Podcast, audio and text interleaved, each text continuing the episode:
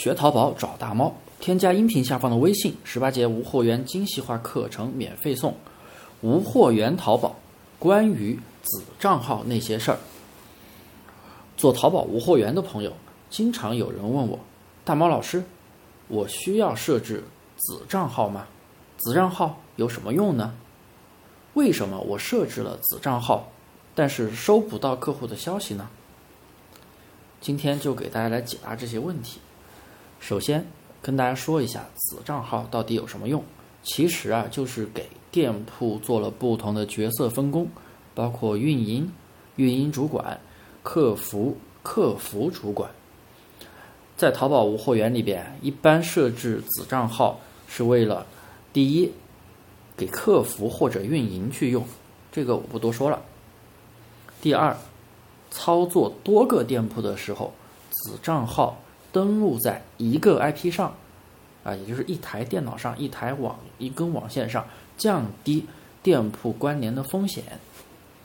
因为做无货源店群的人大批量开店呀，违规开店，什么一拖十开店、一拖二十开店，一个执照开这么多店，PS PS 执照利用漏洞去开店，导致淘宝啊开始就对这些店铺数量就开始有管控了，也就是。同一个 IP 之下，如果说你有多个类目产品重复，那么就有可能会被系统关联、限制流量，甚至封你店铺。大家肯定遇到过什么危机安全交易，对不对？所以啊，为了更加的安全，一般来说，不同的类目的店铺挂在一个 IP 上就没有什么问题，而且用子账号会更加安全。如果你做的是杂货铺，那就最好把主账号挂在服务器上，只挂子账号来开店，啊，似乎听着很麻烦，的确很麻烦，我都不会这么操作。但是大家做杂货铺的只能这样，所以我还是劝大家慢慢的去走精细化运营的路线。再说说第二个问题，很多朋友设置子账号之后啊，发现。依然收不到客户发来的消息。这里啊有个小步骤，大家是漏掉了。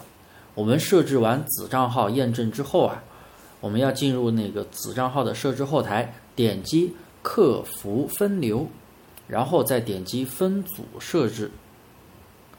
然后我们可以看到有一个客服分组，旁边有一个小齿轮，那个就是设置，点一下。